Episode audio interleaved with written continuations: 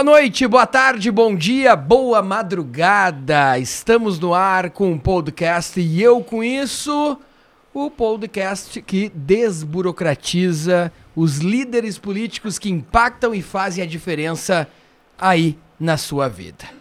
Meu amigo Marcelo Damin, hoje teremos a honra de receber aqui conosco, diretamente do estúdio ProHub, e agora anunciando em primeira mão que nós estamos ao vivo também para 92 municípios pela Rádio Chiru FM 104.3 de Frederico Westphalen, Palmitinho, para toda aquela região da Anzop, pela Rádio Líder de São Borja, também para todos os municípios justamente daquela região e mais rádios que estão compondo a rede podcast e eu com isso SAT.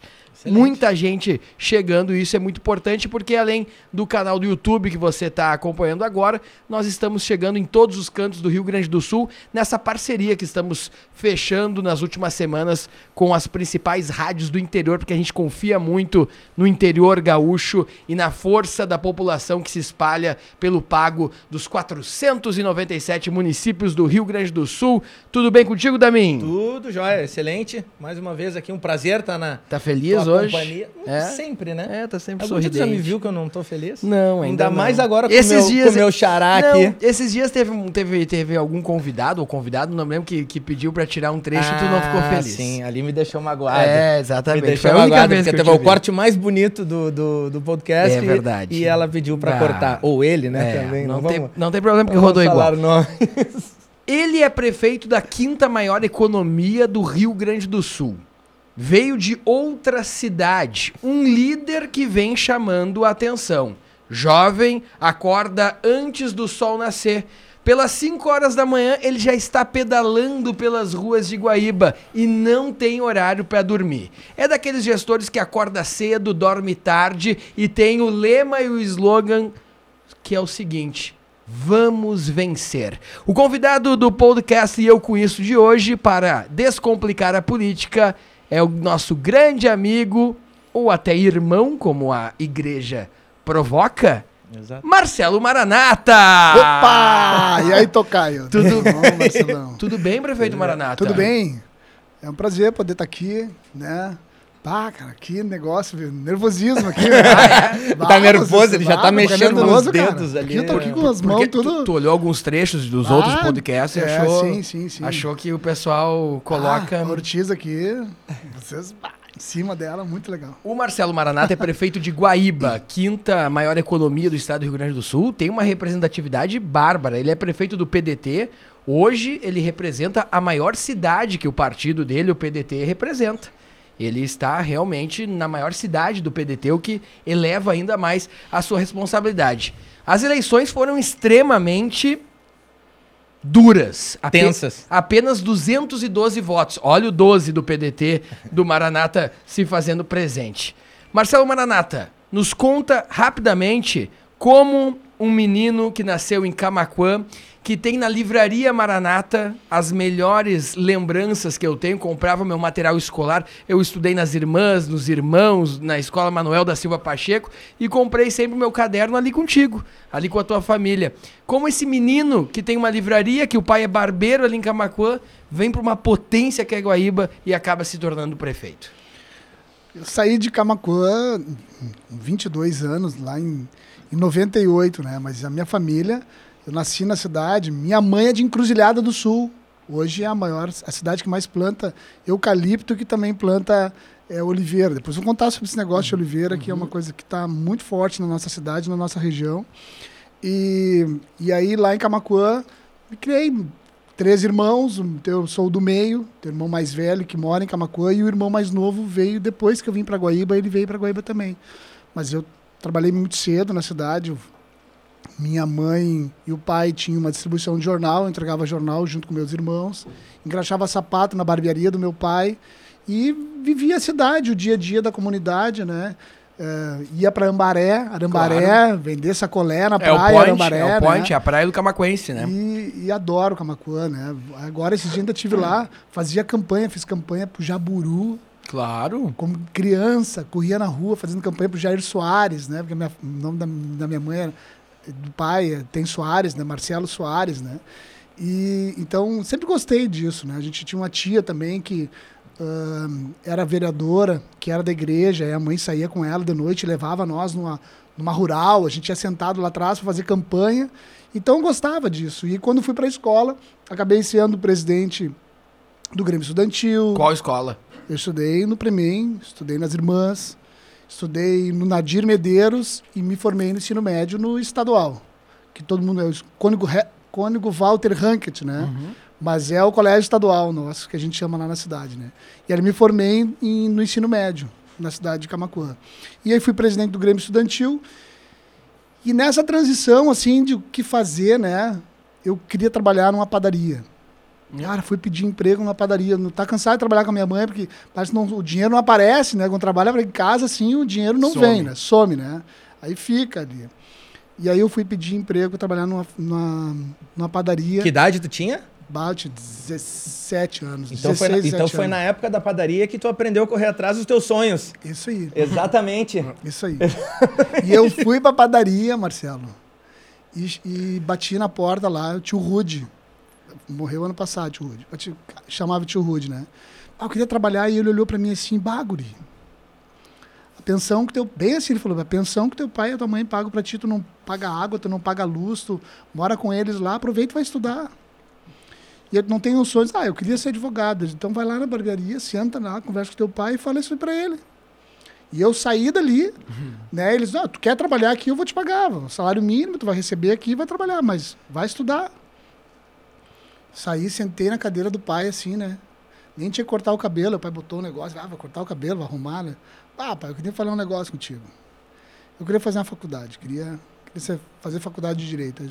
Ah, o pai não tem dinheiro, assim, para pagar, né? Mas o pai vai te ajudar. Então, vai à luta, vai passar numa faculdade, estuda. Se tu passar, o pai vai te ajudar a pagar a faculdade e tu te vira, né? Vai, vai trabalhar de dia, vai arrumar um dinheiro para te manter, mas eu vou me dar um jeito. E deu, né? Eu já estava namorando, minha esposa também queria fazer faculdade, a gente começou a fazer. A gente passou na Unicinos, passou uh, aqui em Porto Alegre, passou e passou em Guaíba. Que é a Só atual que... esposa, que até hoje está continuando isso, a Daisy, Primeira dama de Guaíba comecei hoje. Comecei a namorar a Daisy quando ela tinha é, 13 anos, né? Ah, e tu 17? 15. 15? 15, Em Camacuã. Aham, uhum. bah, cheguei na porta, assim, bati na porta, né? Pra conversar com o velho. E ah, eu queria namorar com a sua filha, né? Disse, não. Uh -uh. Eu fico pensando, a minha, filha, a minha filha com 14. Nossa. Vai embora. Chega o Marcelão é. lá, quero namorar com a tua filha. e eu fui lá, porque ela disse, não, tem que conversar com meu pai e com a minha mãe. Eu fui lá pedir. Ela disse, não, só quando ela fizer 15. Aí a gente conseguiu, continuou escondido. namorando escondido, né? Até fazer os 15 anos. Na festa dos 15 anos eu me apresentei. E, e aí então, desde então a gente tá junto. Mas Uh, eu e ela, então, decidimos que ia fazer a faculdade de Direito e ela passou em primeiro em Guaíba. Que bacana. E eu passei em sexto. Só que quem passava em primeiro tinha. Ganhava um, bolsa. Ganhava uma bolsa. Isso, bolsa E aí legal. a gente escolheu ficar em Guaíba. Mas, ah, de verdade, o Guaíba não gostava, porque a gente passava pela cidade ali e, e era, um, era onde tinha. A gente tinha borregar ali, tinha, e o cheiro era. Ah, então aquilo era uma coisa que não me agradava. Mas, bom, passamos aqui, né? E aí vinha um ônibus de Camacuã e a gente entrou na cidade e, e aí o meu irmão disse, ah, vamos abrir uma loja aqui, porque meu irmão já tinha, meu irmão tinha vendido uma moto para abrir a papelaria junto com a minha mãe, em Camacuã, uhum. vendeu uma moto dele e começou a maranada em Camacuã. Então eu já tinha o know-how, ah, então vamos abrir aqui. Meu irmão veio, nós alugamos uma, uma, uma lojinha onde era uma floricultura, não tinha telhado. Eu peguei um funcionário lá de Camacuã, veio comigo para cá, nós passamos três dias trocando o telhado, eu dormia no fundo da loja, e aí a gente conseguiu trocar, fizemos um piso de um forro de TNT. E a gente trouxe umas mercadorias, eu abri a loja assim no peito e na raça. E comecei a fazer a faculdade, estudava de noite, trabalhava de dia. E em, em três meses, meu pai não precisou mais, mais me ajudar Mandar nenhuma ajuda. Não. Isso com 18 anos? É, não, eu já estava com 20, né? com 20? Estava com 20 já. E aí, meu pai não precisou mais mandar dinheiro. E ali, ali começa a trajetória a com gente, Guaíba. Ali começa a trajetória com Guaíba. E aí eu, na faculdade, já no, no segundo semestre, já comecei a participar do centro acadêmico, depois fui duas vezes presidente do centro acadêmico, a universidade estava começando ainda, ela era no, era no, no colégio Martinho Lutero, Depois ela foi lá para a universidade, no espaço onde ela é hoje, e a gente participou naquele momento da construção junto com o DCE, que aí a Claudinha, que era minha vice, que é minha vice agora, era presidente do DCE na época. Ah, mas que coincidência. É. E a gente, ela organizou a minha eleição para presidente do centro acadêmico, né, como centro acadêmico do direito, e eu fui duas vezes. E na minha, na nossa gestão lá, que a gente conseguiu validar o curso do direito no MEC, porque ele ainda era vinculado à, à Universidade de Canoas. Aí quando ele ele passa para o campus novo, a gente consegue validar no MEC. a gente se formou em 2004. Sim. No mesmo, no, dois dias antes da formatura nasce a minha filha, a minha filha mais velha, Marcele. Nasce quase no dia da formatura. E essa é a minha história ali com Guaíba. Só que, enquanto eu estava no centro acadêmico, eu também estava me envolvendo no Cindy Lojas. Uhum. O então, hoje, meu secretário da Fazenda, que é o Marcos Ávila, ele me convidou para fazer parte do, do Cindy Lojas. E aí eu comecei a frequentar, fui para a diretoria, depois fiquei presidente do Cindy Lojas, fui presidente duas vezes é, é, do CDL e diretor da Fé Comércio, e aí então começa o meu envolvimento com a política empresarial. E, e na Fé Comércio, o, o Sabadini, que era presidente da Fé Comércio, um baita presidente, um cara assim extraordinário, visionário, foi ele que tudo que está sendo construído hoje aqui que está terminando aqui tudo o projeto dele ainda. E ele nos reúne e diz assim: nós, do varejo, né, do comércio, que botamos a, o balcão todo dia, né, tá a barriga no balcão para trabalhar, nós precisamos se envolver na política. E aí a gente fez uma, um planejamento estratégico, que é o SEGS, e Guaíba ganhou. E naquele momento a gente decidiu que a gente ia participar dos conselhos, uhum. dos conselhos municipais. E nesse participar dos conselhos municipais, conselhos de envolvimento, que eu, na época, já era vi, eh, presidente da juventude do PDT, filiado pelo Vieira da Cunha. Sim. Vieira vai a Guaíba, porque o presidente do, do, da Uni era do PDT. Sim. Vai a Guaíba e o Marcelo Verlindo, que hoje é meu secretário de, da Selic, é, de, de, compras do município, era meu professor de Direito Administrativo. E era é, irmão, assim, do Vieira. E aí ele, junto com o Jonas, que era do, do Cindy Lojas e era dono de uma das maiores lojas de Guaíba, me convido para participar do PDT. E aí então eu viro presidente da juventude e logo dois anos depois, quando vem a eleição, o prefeito, então uh, vice-prefeito uh, Henrique Tavares me convida para ser candidato a vice na chapa Henrique Tavares pelo PTB. E naquele ano, então. Já a vice, já foi direto a vice, nem, direto a vice. nem chegou aí a vereador. Não, direto a vice. Fui vice-prefeito do Henrique, que era é, um vereador mais votado, nunca tinha perdido eleição, médico, muito querido na cidade, filho de um político muito tradicional, que era o doutor Solon Tavares, né? que é uma pessoa que fez uma história enorme na cidade, construiu, foi ele quem levou a Borregar. Sim. Ele quem levou a Borregar, porque ele, ele trazia avião de. É, da América para cá, e aí num, num, pouso ali pelas ilhas, na América Central, ele encontra uma turma de nor noruegueses lá é, procurando lugar onde montar uma fábrica de celuloses. Eu tenho lugar. E aí ele fala, e depois esse pessoal vem para Guaíba e monta a fábrica aqui. Então o Solon foi é um, um prefeito assim. É, Exemplar. É, é, um cara assim, pensou muito na cidade, de uma família ali, e eu, naquela eleição que não tinha como não, não dar certo para o Henrique o Henrique vai, olha na comunidade, ah, eu quero esse menino aqui. É, eu vejo que ele está batalhando aqui, está né, tá se virando no Cindy Lojas, participando nos conselhos da prefeitura e me convida para ser vice-prefeito naquela época. E eu tinha seis anos de Guaíba.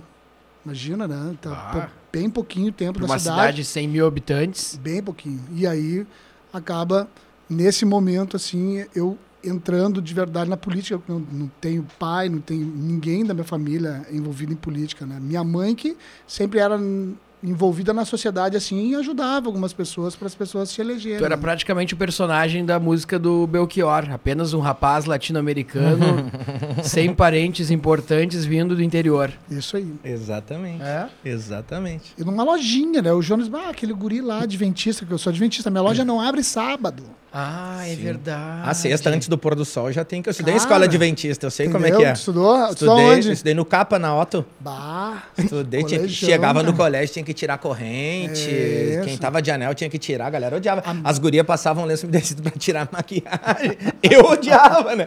A galera não gostava, mas quem era adventista é, já tava acostumado, né? Acostumado. Mas é. eu estudei, fiz primeiro grau lá. A minha filha estuda, estuda no colégio adventista do IACS, né? Que é um interno, colégio interno de Taquara, uhum. né? Ela estuda lá no colégio. Então, minha loja não abria no sábado, né? E eu virei presidente do Cindy Loja, depois presidente do CDL, representando o comércio, sendo que o sábado é o dia... É o dia do comércio. É o dia é que dia mais vende, né? Claro. Então, era um, um protagonismo, assim, e um, e um, e um, dia a dia do, do varejo que sempre me apaixonou, sempre gostei muito de atender gente, de cuidar do, de cuidar do, do cliente, de, de, de dar atenção para o cliente e isso eu aprendi vendendo jornal, aprendi fazendo cobrança, engraxando, engraxando sapato. sapato. Eu, eu, me lembro do dia, eu, cara, eu era pequenininho assim.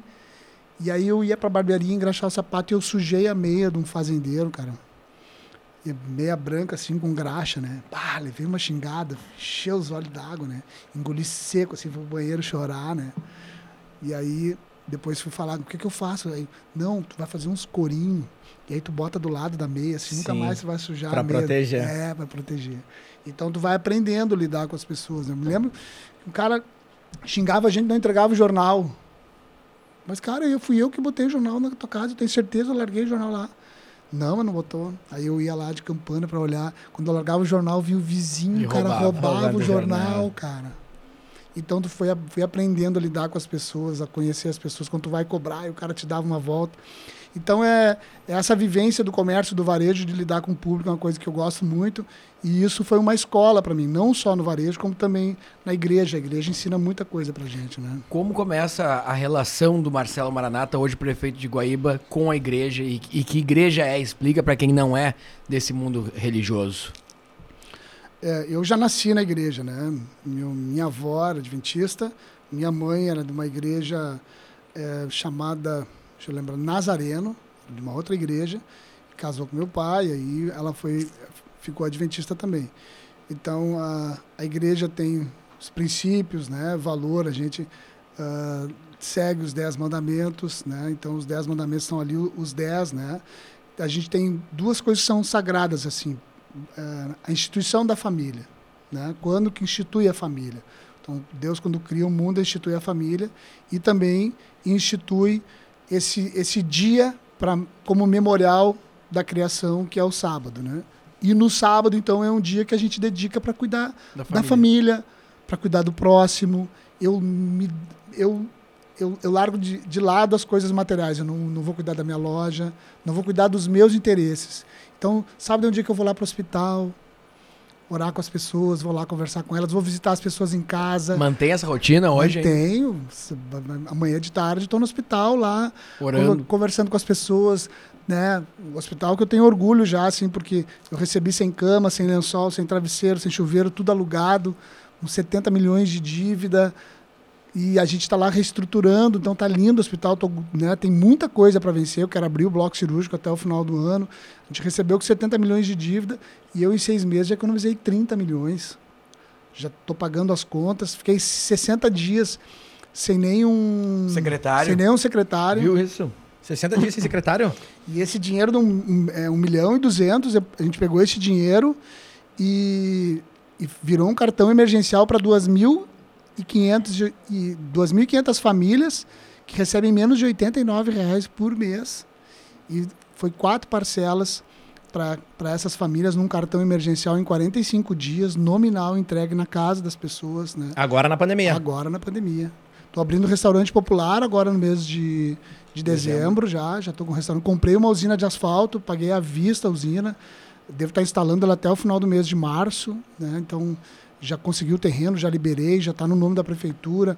Licenciamento saiu hoje. Hoje assinaram os últimos documentos para sair o licenciamento. A gente deve começar agora a fazer a parte é, civil para a gente entregar ela funcionando no mês de março. Né? Então tem muito desafio. E no sábado é um dia que eu largo um pouco essa correria. Larga o celular?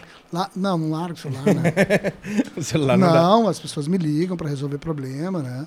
Eu não deixo nunca de atender ninguém qualquer dia, né? qualquer dia. Só não trabalho, só não fico envolvido com coisas materiais para mim. Eu não vou lá na loja, na minha loja cuidar, sabe? Não, não vou, não, não fico me envolvendo em coisas que, que são para mim, tá? Tu não, tu não trabalha, mas a loja fica aberta. Não, Não loja tem funcionário, fechada, nada, fecha, total. Fecha tudo. Não, ele é um adventista. Não, loja fechada. É, o judeu também é assim, né? O judeu ortodoxo também não. não, a loja não funciona. E, então, esse é um dia que eu me dedico para a comunidade, assim, para a família. De manhã eu vou na igreja. Então, sábado estou na igreja. E aí, sábado de tarde, eu saio fazer as minhas atividades. Esse, agora, no- durante o período da pandemia, é, pós-pandemia, período grande de vacina, quase todos eu chegava na igreja, deixava a família, ficava um pouco e ia para o Coelhão ajudar na vacina. Então, sentava lá para fazer o cadastro das pessoas, né? Organizar as organizar filas. fila, ficar junto com a equipe, incentivando a equipe, trabalhando, levando, levando material, é, ajudando, ajudando. Maranata, a gente tá ouvindo, você que tá chegando agora, você que tá nos ouvindo nas rádios do interior, um abraço para você, ouvinte da Rádio Chiru.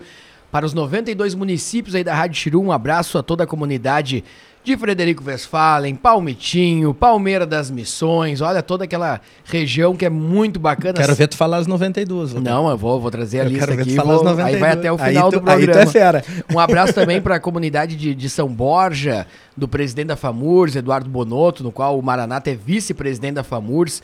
Também vai um abraço aí para toda a comunidade de São Borja e região. Nós estamos até na Argentina, vai o sinal da Líder FM chegando por lá.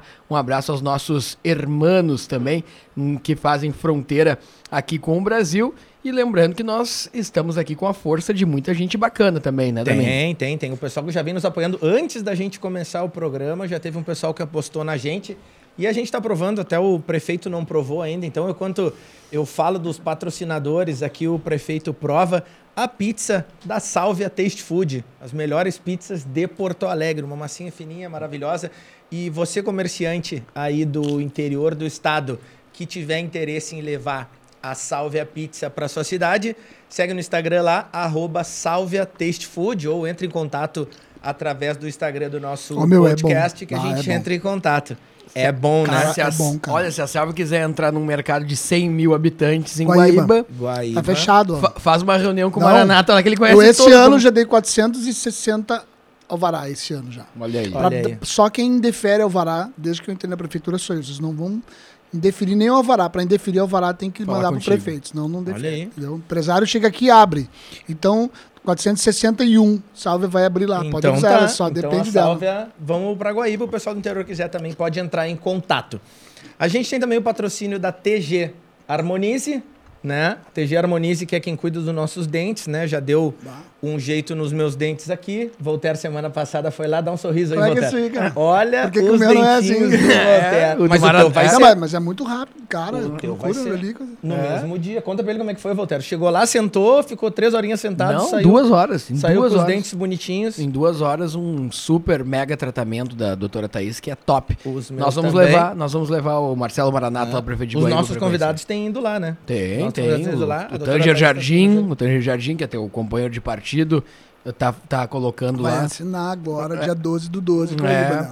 Dia 12 de dezembro, o Maraná tá fazendo o maior evento trabalhista, maior evento do PDT do ano, com Ciro Gomes, Lupe e todas as lideranças. Olha aí, do- que do dia é PDT. hoje? Hoje é dia É. 26, então tem 15 dias aí É. pra passar na doutora Thaís lá Vamos botar uns dentinhos. e dar uma encapada nos dentes Vamos- lá, vamos vai ver os- que é. beleza que vai ficar. Claro, sorrisão ali. Às vezes a sorriso- gente não acha Que- que... às vezes a gente acha que quando a gente bota, a gente vê, meu Deus, olha Que só idade como tu tens, Maranata? 45, eu Ah, sou de 76. Mas é um cara. jovem. É um, Sou de gu- 76, é um cara. guri, é um guri. É, pareço mais velho, E- né? Mas o que E que mais? Que mais? Também a gente tá aqui com a Soma Companhia Imobiliária, que tá nos apoiando também, né? Claro. A melhor imobiliária de Porto Alegre, imó- imóveis de médio e alto padrão. Quando o Você Maranata também- quiser comprar um apartamento aqui em Porto Alegre, ó, as filhas uh, forem vir estudar aqui ou quiserem ter Exato. outro, ele, ele passa aí na quiser soma. comprar um apartamento em Porto Alegre, Soma Companhia Imobiliária. Quem é da capital, quem é do interior, trabalha com Se bem vendas, que o, com investimento. O Maranata é tão persuasivo que é mais fácil a, a soma ir pra Guaíba lá e Ah, começar a vender.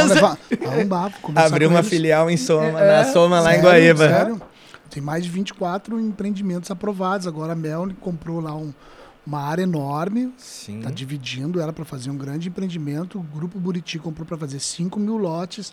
Tem mais um pessoal de, de Tocantins também que comprou, que é- são, são meio que concorrentes do Buriti, também compraram uma área enorme lá. Tem aquele, aquele grande ali, que é, que é o da Figueira, né? E, e tem um condomínio fechado também, Sim. muito A bacana. Soma é Vai lá. parceira oficial da Melnick Even e a Melnick Even ganhou uma propaganda de graça aqui. Melnick Even, queremos Ah, Não, pra acho que cá. vocês não, participem pra cá. aqui. Vamos tomar um café lá no gabinete do vamos prefeito. tomar um café, pessoal Claro. da Melnick, vamos marcar de conversar com o prefeito lá já.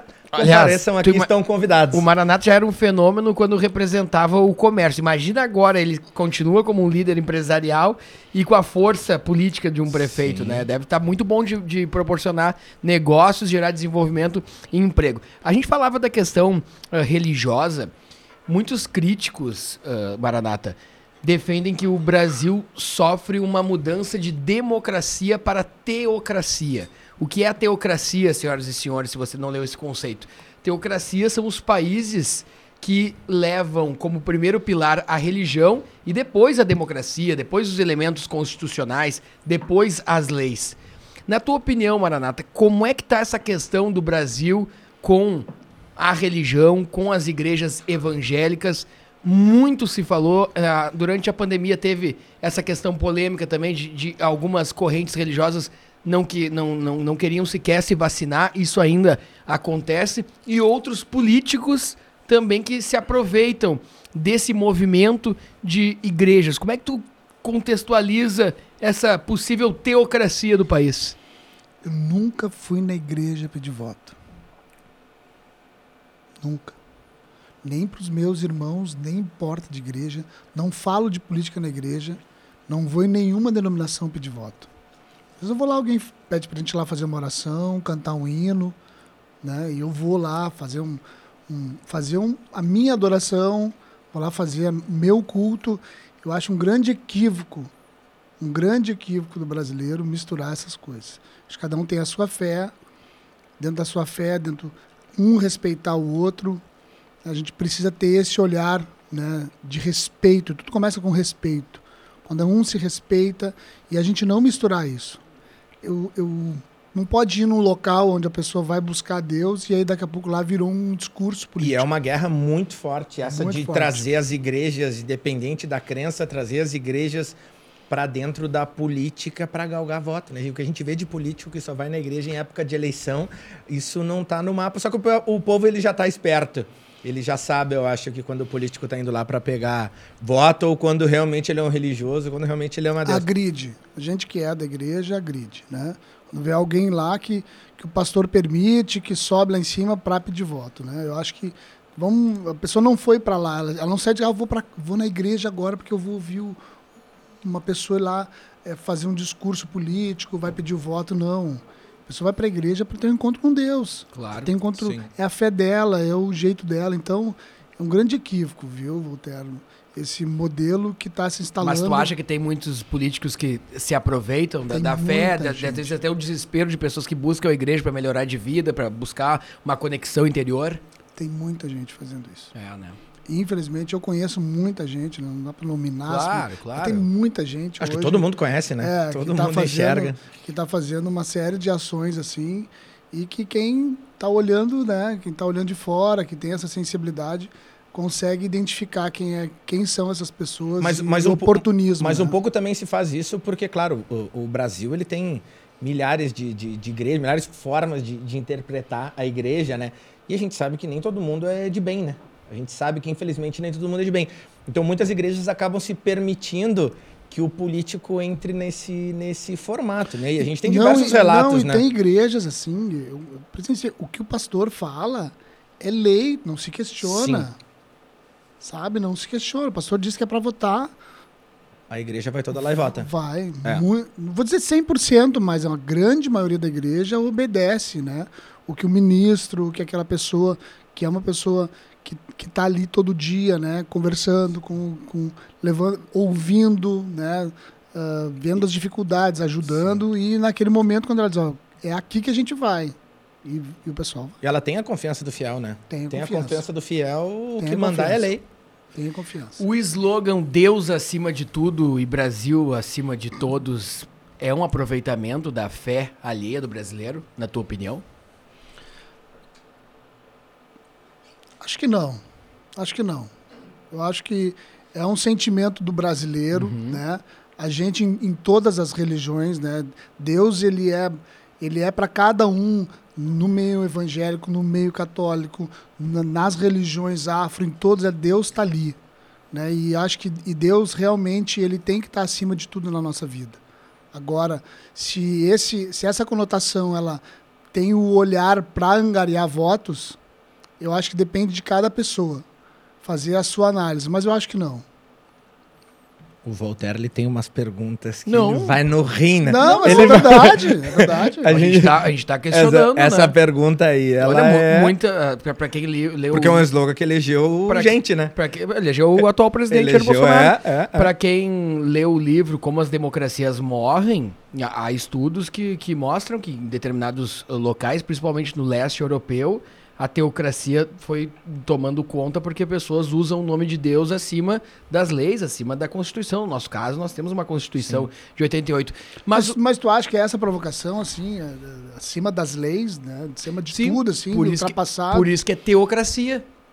Está na frente da democracia. Se o pastor está dizendo, se o padre... De, tá colocando a, se as pessoas, uh, por exemplo, o pastor diz para não se vacinar, as pessoas ignoram a lei e vão pelo pastor. Há, há repúblicas que funcionam assim. O fundamentalismo, por exemplo, é um, é um fato. Isso não é bom.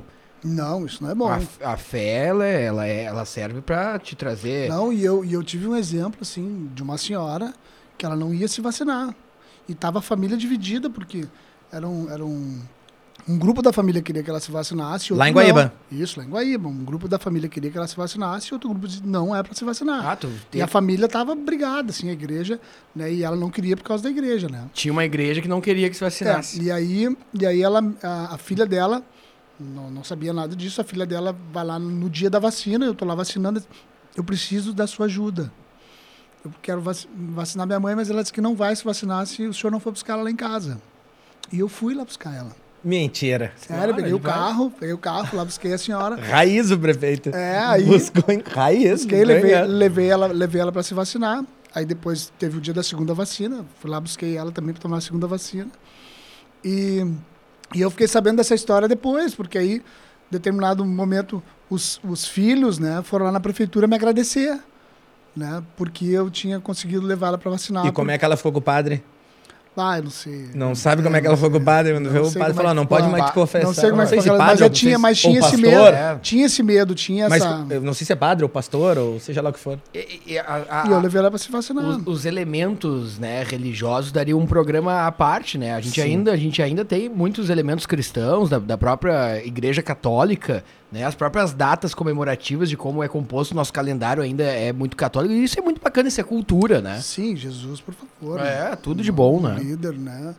Incontestável, né? Mas para botar um, um, ponto final nesse, nesse, nessa pauta, religião, em dado momento, o Marcelo Maranata, você que está chegando agora, está ouvindo Marcelo Maranata, prefeito de Guaíba, vice-presidente da FAMURS, um grande líder, um jovem que está realmente se destacando na política gaúcha. Você falou em hinos, hinos. O ah. que, que é o hino e mostra para nós, para a gente sentir essa energia. O que, que é o hino dentro da igreja adventista para quem não é adventista? É, eu, para mim a música foi muito importante. Eu, eu lembro que eu estudava nas Irmãs. Sim. E tinha o momento da música, né? Que a gente ia para uma capela, assim. Sim, sim. Eu estudei lá também. Isso, ia para uma capela. Foi Irmãs Mundilhucere, Pastor Domes, São, São João Batista. No São João Batista. E a gente ia para uma sala, e era a aula do canto, e depois tinha a missa, e a gente ficava cantando lá. E eu, e num, num dia desse eu tô sentado cantando, e aí passa a freira e ela me pega pelo braço, assim, diz, bah, mas hoje eu não fiz nada, juro, não fiz nada. Hoje não fiz nada, tô aqui cantando, né? Não tô fazendo nada, certo? Pá, vou levar mais um cascudo da mãe, né? Porque ela achei que ia Sim. me tirar, já ia. Aí ela me pega, leva para uma sala, não, eu te ouvi cantando, gostei da tua voz, a gente tá montando um coral. O, o Colégio Adventista sempre tem coral, a Igreja é, Adventista sempre... Eu cantei sempre em, tem, em coral, os três anos que eu estudei no Colégio Adventista, cantei em coral. Os três anos. E Até aí... se tu cantar alguma música, talvez eu cante junto é, aqui. É. Algumas eu sei ah. aqui. Algumas eu ainda me lembro do tempo de colégio. Vamos ver se sai aqui, depois a gente cantar junto tá, aqui. Tá bom. E aí ela me leva pro coral e aí eu canto uma música no Dia das Mães, com o auditório da, da, do São João Batista cheio de mães, assim, lotado de mães, e ela me convida para mim fazer o solo nesse coral. Ela me ouve cantando. Eu lembro até hoje da, da, da música que era. Como é que era? Era assim. Eu quero o direito de ser criança, de ser esperança de um mundo melhor. Eu quero crescer como gente. Eu quero um mundo diferente. Será que posso contar com você? Será que posso contar com você? Será que posso contar com você? Eu quero os jovens unindo as mãos. Eu quero um mundo mais justo, irmãos. Eu quero os jovens vivendo a esperança. Eu quero as crianças cantando assim. Eu quero os jovens vivendo a esperança. Eu quero as crianças cantando assim. Eu quero o direito de ser criança, de ser esperança de um mundo melhor. Eu quero crescer como Jessim.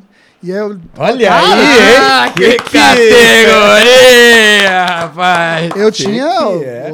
nove anos, né? Quando eu cantei essa Sabe música. Sabe que, no, que no, no Colégio Adventista tem uma música que marcou muito, que o pessoal sempre final de ano cantava, porque não sabia se ia voltar a mesma turma o ano que vem e tal.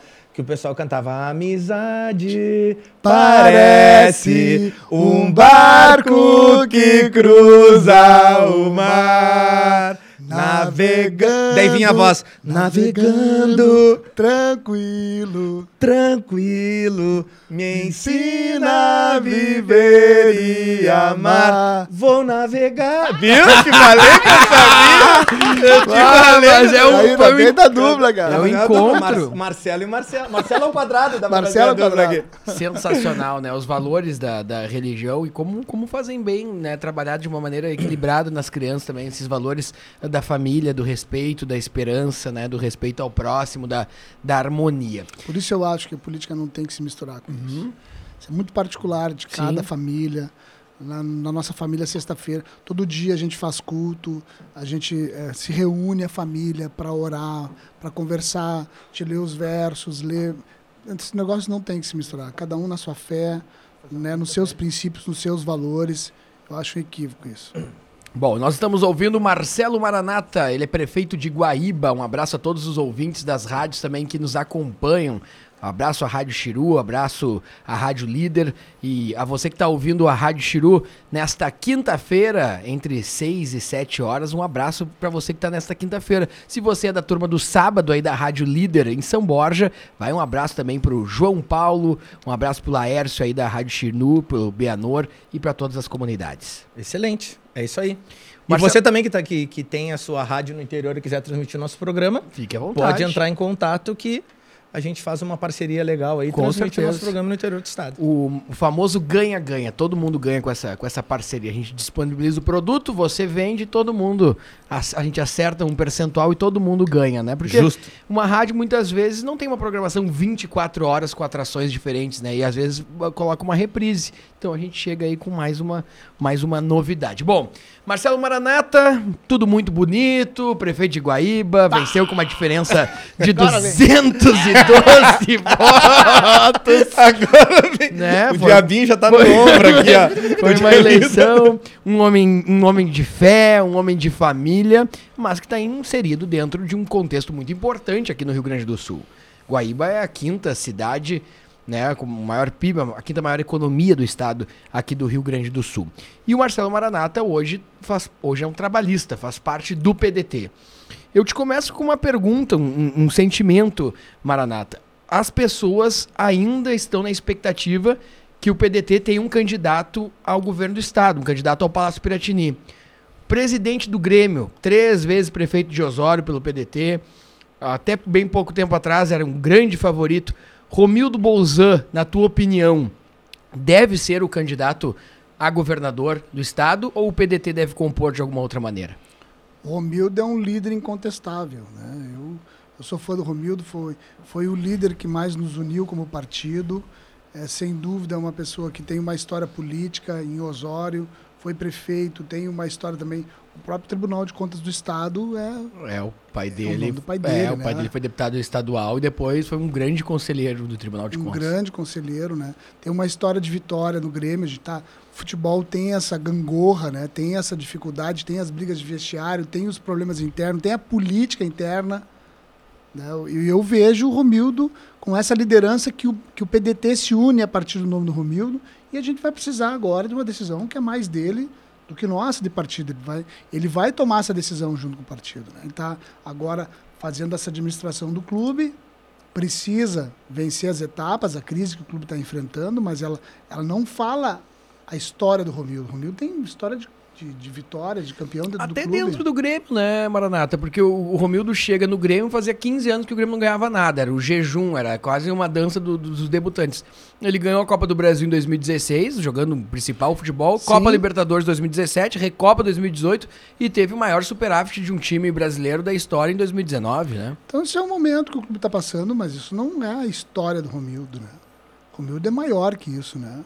O Romildo tem hoje dentro do PDT, o reconhecimento de todo o partido. O partido se une em cima do nome do Romildo e a gente teve uma reunião agora, há poucos dias, onde se definiu entre nós, prefeitos, é, prefeitos que nós não vamos assinar essa, esse aditivo da Corsã. Ficou definido que o PDT não assina o Ou aditivo seja, são contra a privatização da Corsã. Não, nós não somos contra, nós somos contra essa, esse modelo que estão nos colocando, porque isso já passou na Assembleia. Né? Sim. O que tem agora é é o aditivo uhum. que vai até mil, é, 1962. Nós estamos entregando a água nesse formato que para nós não é claro quanto que custa, qual é, qual é o investimento, quanto que é um, quanto que vai ser as, as, um, as ações Corsã não consegue nos passar essas informações é para a gente poder assinar o um aditivo. É né? que, na verdade, a Corsã e o governo do estado estão dando um, um, aditivo a um bem que pertence ao município. Isso aí. A água é do município, então a gente está perdendo o controle disso.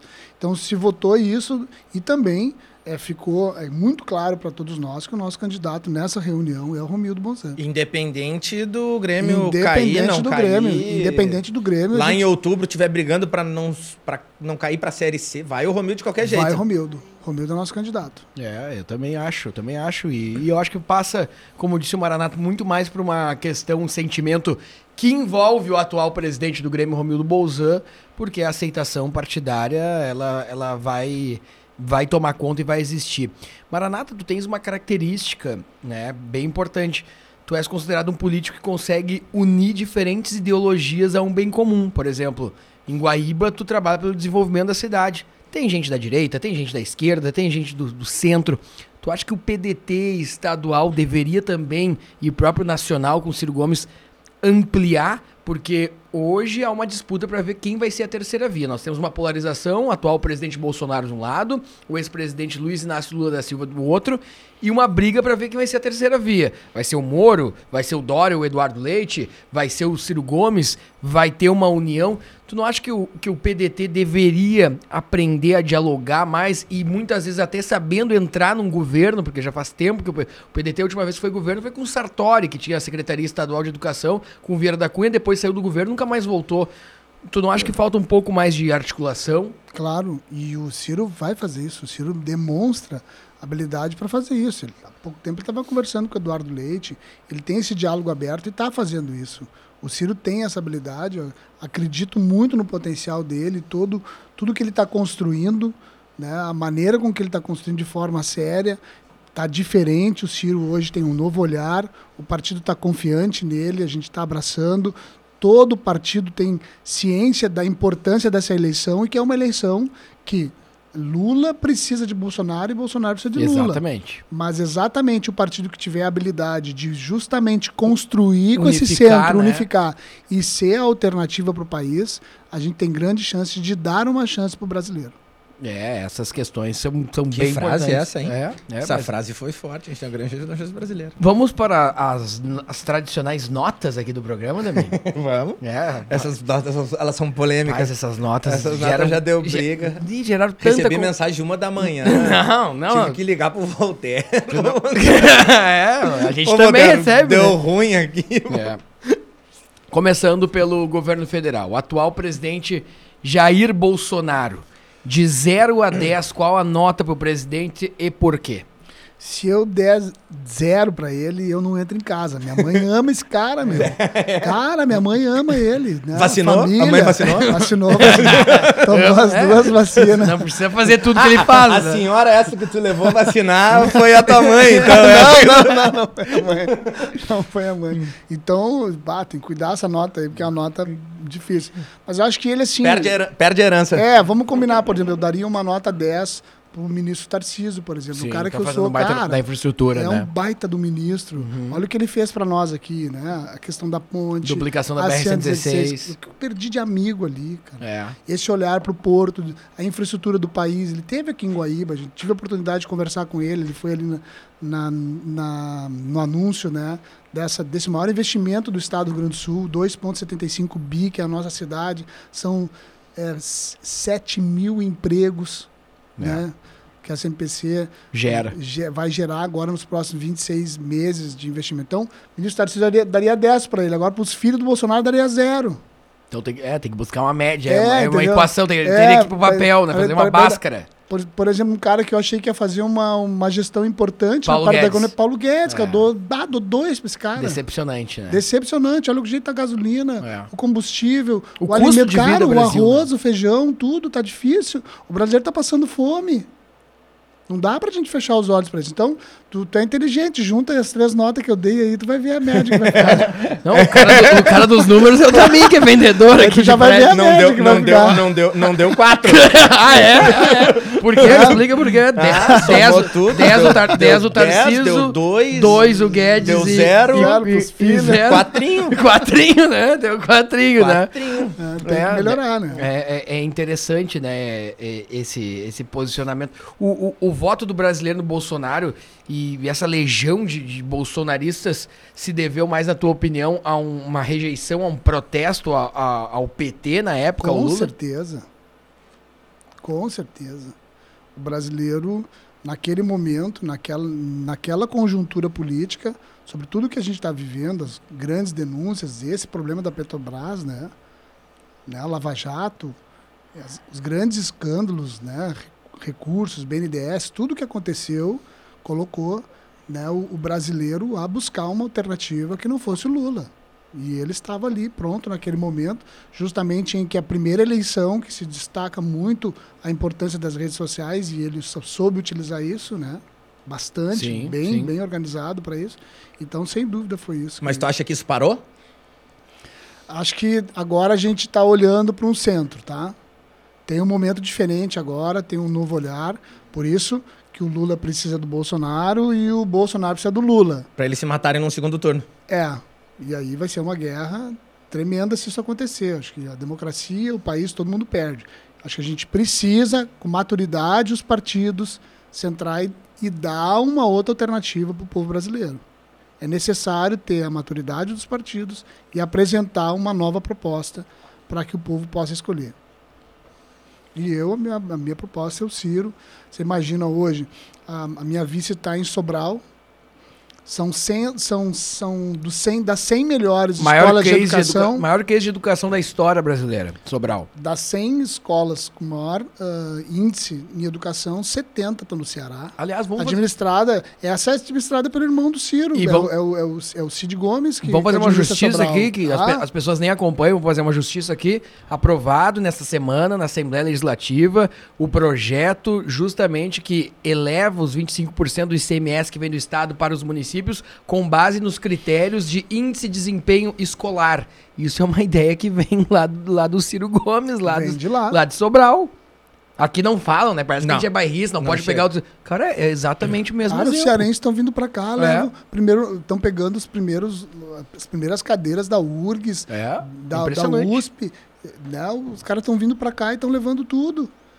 Por quê? Porque se focou em educação e isso foi né, o Ciro Gomes, o Cid Gomes, é a família deles trabalhando incansavelmente para fazer essa bandeira que nasceu aqui no Sul, que é do PDT, cuidar de educação, cara. Brizola, Darcy Ribeiro, É. Pasqualini. Isso, eles pegaram essa ideia, abraçaram que assim, vão fazer, vão mudar a nossa vida aqui, vamos, que aqui é seco, aqui é tudo difícil, aqui, vamos ensinar educação para nossas crianças que eles vão tomar conta do mundo.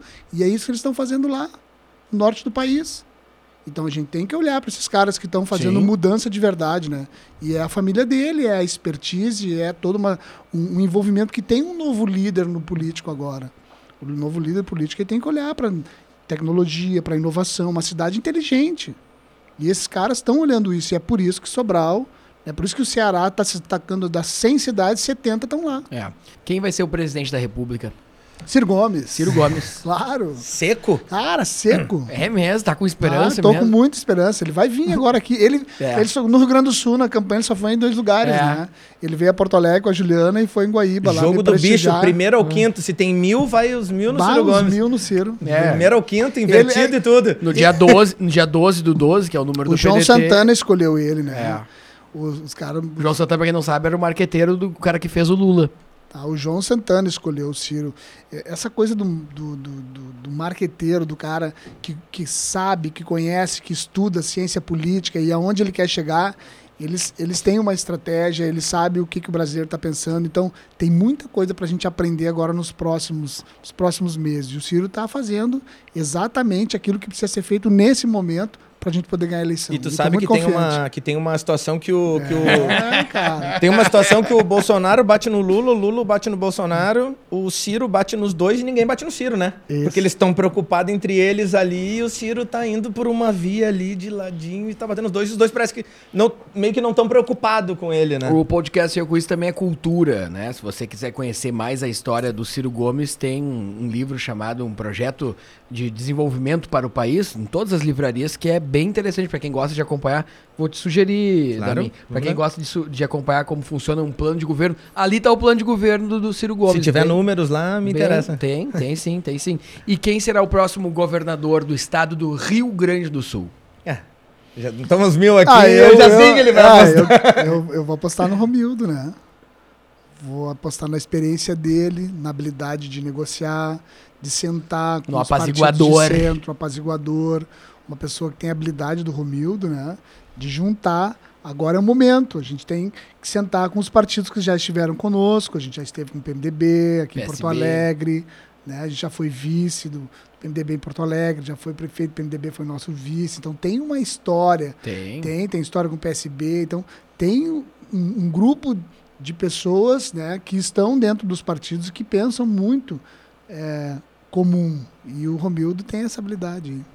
Tem muitos partidos no país? Demais, né? Porque se a gente for pegar a redemocratização, a gente pega aqui, ó, 1964 a 1985 a ditadura. Vem o processo de redemocratização política brasileiro e o Brasil era praticamente ou Arena ou MDB. Hoje são partidos para todos os gostos, né? eu mais uma rodada de eleição, eu imagino que cidades vão ficar com cinco a seis partidos. É? É. E esses, e esses presidentes de partidos vão voltar a ser pessoas muito importantes nas suas cidades. Lá nós vamos ter um partido de extrema direita, um de extrema esquerda, um centro-direita, um centro-esquerda e um bem de centro. E esses partidos, eles é, vão.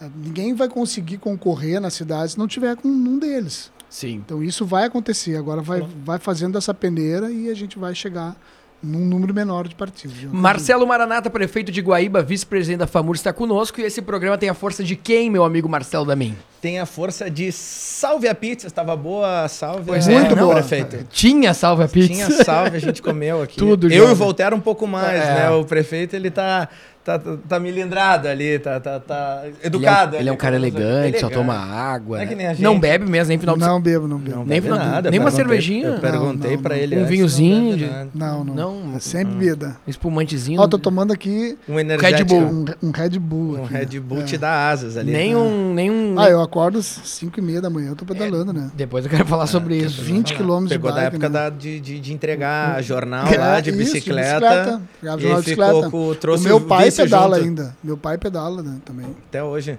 Pedala. Então a gente tem a Salve a Taste Food, nosso patrocinador. Que inclusive tá chegando mais. Olha o cheirinho, olha o cheirinho, olha o cheirinho da Salve chegando aqui. Olha só que categoria da Salve a Taste Food. A gente tem Soma Companhia Imobiliária, melhor imobiliária de Porto Alegre, médio padrão, alto padrão, casa, apartamento, terreno, investimento. Você que é interior do estado, você que é de Porto Alegre quer se mudar, né? Quer comprar o seu primeiro imóvel, quer fazer um investimento imobiliário, Soma Companhia Imobiliária. Segue lá, arroba Soma Companhia Imobiliária. O Instagram tá passando aqui embaixo também. Sigam lá, podem chamar. Vão ser muito bem atendidos. E aí, quem mais? E TG Harmonize, da queridona Dona Thaís, que Doutora nos ajuda lá e cuida dos nossos dentinhos, né? Constrói sorrisos para a vida. Constrói sorrisos. Olha, Nós vamos levar lá o Eu- Maranata, eu- prefeito de eu com Guaíba. Curiosidade com O prefeito já Não. tá se Não, vocês dois estão assim. Olha aqui, olha, olha que Gost- Olha o dente. que Olha os dentes dos guri. Ah, não. É, não, doutora. Olha, doutora, a É, doutora. O Tanger Jardim, teu amigo do, do, do PDT, que concorreu a, a vice-prefeito com com o Nelson Marquesan, tá lá botando, a, É, botando e um tra- Sabe que eu, E ela faz eu, harmonização facial também. Quiser Sabe- dar uma harmonizada, botar um botox ali, eles fazem também. Tu sabe que eu nunca usei aparelho. Pois é, mas não- nem vai precisar. É, nunca usei Nem vai aparelho. precisar. Mas meus dentes ficaram todos parelhinhos assim, porque um, um dia num culto na igreja eu arranquei oito dentes. Meu pai conta até hoje isso. Eu fui fechando um por um, assim. Arranquei todos os dentes, assim, tudo. E aí, nas- aí, aí quando eles quando nasceu, cara, nasceu tudo junto, né? Claro, bem E- retinho. E, retinho, não tinha um atrapalhando o outro, né? Claro, tu vê só. E o Estúdios Pro Hub, né? Claro. Nossos parceiros da Estúdios Pro Hub. Chegando agora para mais de 100 municípios do Rio Grande do Sul, Estúdio Pro Hub é onde você que tem um podcast, quer desenvolver um produto bacana em áudio e vídeo, venha pro Estúdio Pro Hub, tá passando aqui o Instagram, o WhatsApp e você do interior aí, mais de 100 cidades que nos acompanham E- durante a E semana. o ano já que sabe. vem também, ano de eleições, né? Uh, os políticos que quiserem preparar o seu material, o Estúdios Pro Hub também vai estar prepara material para os políticos de altíssima qualidade. e com meta, né? O Estúdio Pro Hub só Ah, já tô trabalha até com vontade de concorrer. É, o, o, o Estúdio Pro Hub só trabalha com um candidato que vai vencer a eleição. O prefeito Maranata É. abre mão de ser prefeito para concorrer a deputado? Não, Não? não, não, não, Eu tenho um compromisso com a cidade, né? E, e cumprir meu mandato, fazer tudo que eu puder agora para cuidar justamente das pessoas que mais precisam, uma cidade que precisa. Nesse momento, a gente está implantando um plano de metas, né? São 52 metas que nós assinamos. Fizemos um encontro com todos os secretários e a comunidade, cada um se comprometeu a fazer entrega até o final do mandato. Assinamos um termo de compromisso com a cidade. Hum, Legal. Isso depois da eleição, foi agora no mês de junho que a gente fez lá na, na, na universidade esse encontro. Então a gente tem aí muito foco para poder fazer essas entregas importantes para a cidade. E o prefeito, e o prefeito Maranata, que quando tinha 17 anos ambicionou fazer uma faculdade de direito, estudar direito hoje com 45, 45. com 45 anos ambiciona o que daqui para frente? Quais são os próximos próximos Maranata? Quer ser Vamos a, mais, governador. vamos mais a uma eleição, vamos a deputado federal Eu, se depois, sou, pre... eu- eu sou prefeito de governador. Guaíba, eu depois vou governador Quando, já. quando deita, quando deita o- no travesseirinho lá, pensa o que pro futuro político? Acorda no? Palácio Piratini. O meu povo. Nem acorda daí. Se ele tá no Palácio Piratini, É, ele não acorda. É, hum, a pessoa não gosta muito de falar que eu fale, mas eu, eu sou contra a reeleição, né? Eu, claro que esse, esse ano a gente teve esse problema grave aí da pandemia que interferiu efetivamente no nosso mandato, né? Gente- todos os prefeitos não estávamos preparados para isso. Efetivamente, é, o planejamento estratégico fica prejudicado, né? Nós tínhamos um, algumas tarefas para cumprir e a agenda fica prejudicada por, por conta disso. Então é um momento de agora vencer essa etapa, fazer uma ótima gestão e quem sabe sim, né? Eu gosto mais executivo, não tenho paixão nenhuma pelo legislativo. Eu, eu Então, penso que o onde- legislativo, eu penso que o legislativo é o dinheiro mais mal gasto do país. Então tu não tu é, pode. Tu é, tu- contra, tu é contra vereador receber salário? eu acho que tem modelos que a gente pode adotar que a, que a comunidade ah, vai ter melhor resultado. Tá? Não só como vereador, como deputado, deputado estadual, deputado federal. Vamos fazer uma conta rápida, assim, né? Você pega um- uma cidade como Camacuã, que tem um orçamento de ah, 300 mil, 300 milhões. Aí você divide que 7%, 17, 21 são 21 milhões que são para os vereadores. Aí você distribui esse dinheiro para cada vereador, são 10 vereadores, são 2 milhões para cada vereador. Então esse recurso, ele faz muita falta para a educação, para a saúde. Aí você vai olhar lá, a, a gente já tem muitas leis, né?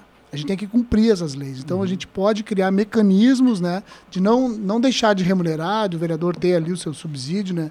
Mas a gente pode repensar isso, sim. A FAMURS é a entidade que representa os 497 prefeitos. Hoje a FAMURS é da diretoria do Progressistas, né, com seu presidente, ano que vem do MDB e depois do PDT. podemos afirmar que Marcelo Maranata, atual prefeito de Guaíba, é um pré-candidato à presidência da FAMURS quando a gestão for do PDT? PDT, é, nós somos a maior cidade hoje de PDT, perto de Porto Alegre, a FAMURS também. Acho que é Isso importante conta, né? ter, um, ter um prefeito próximo aqui da sede para poder. E sim, eu já falei isso com o Ciro, falei isso com o Pompeu, que é um deputado que eu tenho uma afinidade grande, que meu nome está à disposição do partido, para que o partido entender que a gente pode ser, nesse momento, é, um, um alguém para servir as, exatamente as bandeiras do partido, para colocar o, o, partido e trabalhar lá na FAMURS para cuidar dos municípios, para dar atenção para esses 497 municípios e juntos a gente construir né, o melhor para o Rio Grande do Sul e cuidar das nossas cidades. O meu nome está à disposição do partido. Sim. Olha, então, lançada a candidatura aqui no podcast, eu conheci em primeira mão, hein? Exato. Em primeira mão. Um dos momentos mais bacanas da mim, do prefeito Maranata, foi justamente nesta retomada. Aliás, eh, só mando um abraço para todos os teus integrantes que estão aqui conosco, que nos dão a honra de estar presentes aqui, que estão aproveitando aqui o estúdio. Um abraço para Mafine, tá comigo Grande aqui. Grande Mafine de Camacuã também, né? De Camacuã, é. sim, comercial Mafine. Foi muito importante na, na, minha, na, minha, campanha, né? Coordenador ali, trabalhando incansavelmente, acreditou. Ele, ele é mais ou menos como o João Santana. É, né? É, o João Santana que escolheu o Ciro. É, e, e ele olhou escolheu. assim e ele me escolheu. Cara, eu não, eu não entro sem acreditar, não entro sem ter é, vontade, sem ter tesão, assim, cara, esse negócio aqui eu vou entrar com muita vontade e uma filha entrou. o Ariel certo. também, que, que hoje trabalha com, a, com a, no gabinete da primeira dama, muito ativo ali, acompanhando os passos. E o Adriano também, que está me acompanhando hoje aí. Essa é a equipe. E conhecendo a equipe, até já vou anunciar em primeira mão, porque eu conheço a equipe do Maranata e conheço o Maranata. Esse programa aqui, no dia que estiver sendo lançado, na, na, na, na próxima terça-feira, no YouTube, eu tenho certeza que vai lá me acionar a equipe do, do Maranata e vai lançar junto na página do Facebook dele. Ah, não é? Porque ele, ele retransmite os campeonatos de futebol, as pedaladas. Então, esse podcast também, um abraço a você que segue a página do Facebook para nós. É bom, quanto mais gente, se toda a comunidade de Guaíba nos acompanhar, melhor ainda. Então, esse programa também vai ser transmitido justamente na página do Facebook do Maranata. Ô, Damin, um dos momentos mais bacanas foi essa retomada, como o Maranata trabalhou a retomada uh, da Semana Farroupilha, porque Guaíba é um, uma das cidades também do grande tradicionalista José Cláudio Machado. E o Maraná trabalhou muito bem isso, levou eh, grandes artistas. Mas melhor do que o deputado Marenco, melhor do que grandes artistas gauchescos, quem chamou e roubou a atenção foi, sabe quem? O Maranata. E eu gostaria que ele, eu gostaria que ele fizesse uma homenagem à cultura gaúcha e ao povo de Guaíba nesta retomada farroupilha, Maranata. Porque tu cantou, tu te entregou ali. A é. gente viu um Maranata emocionado. Eu, eu, estive lá nos eventos. Ele se entregou, ele se entregou para aquilo ali. Ele tava feliz.